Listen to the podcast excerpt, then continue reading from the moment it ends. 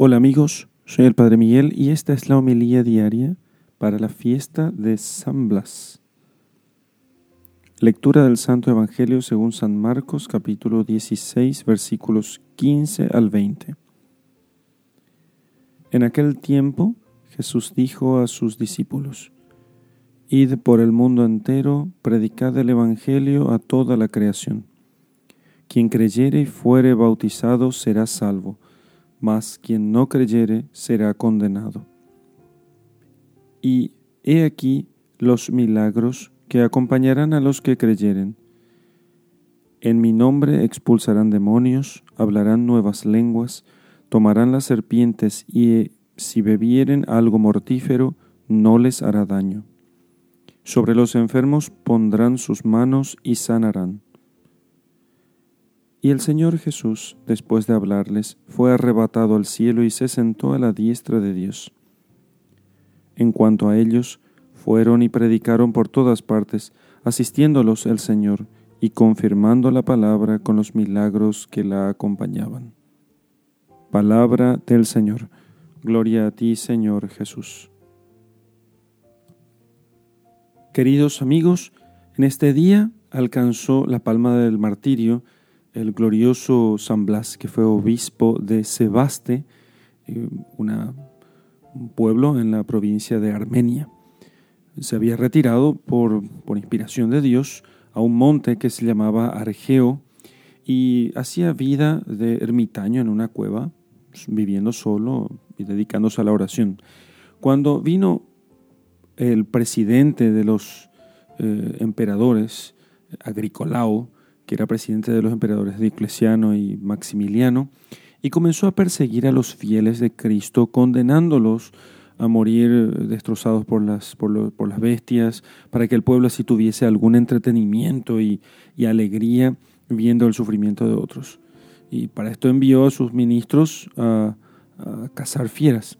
Y, y cercando el monte Argeo, donde justamente estaba Blas, llegaron a la cueva, a la cueva donde él vivía, donde vieron un espectáculo capaz de ablandarles y de moverles a abrazar la verdadera fe, eh, si no fuese por su maldad, más crueles que lo son las bestias por su naturaleza.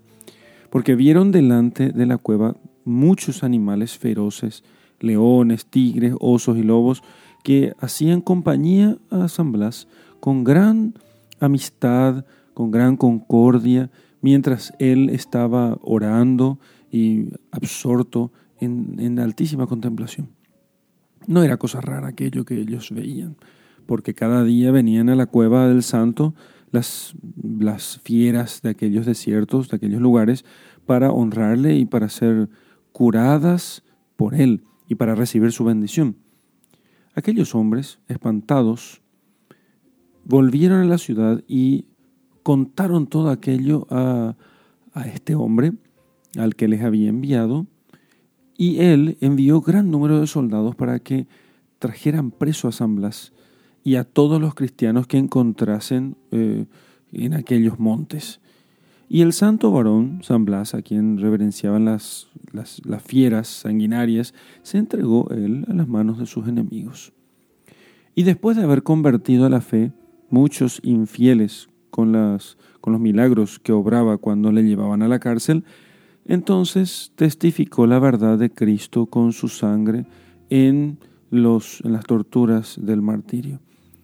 Porque después de que lo hayan azotado, le colgaron de un palo, desgarraron sus carnes con peines de hierro y luego le pusieron en, un, en, una, en una torre, en la cual, de la cual le sacaron para echarle en una laguna. Pero el santo haciendo la señal de la cruz, andaba sobre las aguas sin hundirse y sentándose en medio de ellas, invitaba a la gente y también a los soldados que entrasen en el agua con él, si pensaban que sus dioses les podían ayudar. Y algunos entraron y fueron al fondo del lago, pero el jefe de todos ellos, confuso, sorprendido y dándose cuenta de que él quedaba como quien mentía y quien adoraba falsos dioses, mandó degollar a San Blas.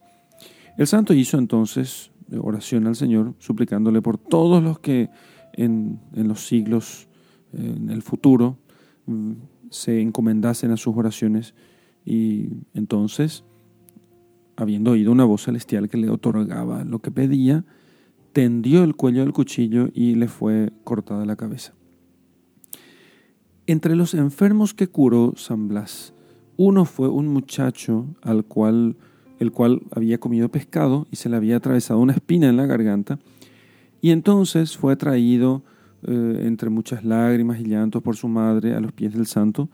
Él suplicó al Señor que sanase a aquel niño y a todos los que tuviesen aquel mal y se encomendasen a él, y con esto quedó sano. Y Dios nuestro Señor hizo después tantos milagros de este tipo por la intercesión de San Blas, que un médico griego antiquísimo llamado Asio, entre otros remedios que escribe para este mal, para la espina de pescado atravesada en la garganta, pone la invocación de San Blas y dice que tomando el enfermo por la garganta, digan estas palabras a la espina o al hueso atravesado. Blas, mártir y siervo de Cristo, manda que o subas o bajes pidamos nosotros al Señor Dios que, que, Él, quien corroboró al bienaventurado mártir y obispo San Blas en medio de sus, de sus tormentos, con, lo, lo afirmó, lo consoló con sus consuelos celestiales, le hizo muy grande en los milagros en todo el mundo y así en muchos lugares le honran a Blas porque ha alcanzado de Dios muchos milagros para aquellos que lo invocaban. Que nos conceda Dios que asistido por la intercesión de San Blas en nuestras adversidades, nosotros nos gloriemos de cumplir eh, la voluntad de Dios, así como lo hizo Él hasta el final. En el nombre del Padre, y del Hijo, y del Espíritu Santo. Amén.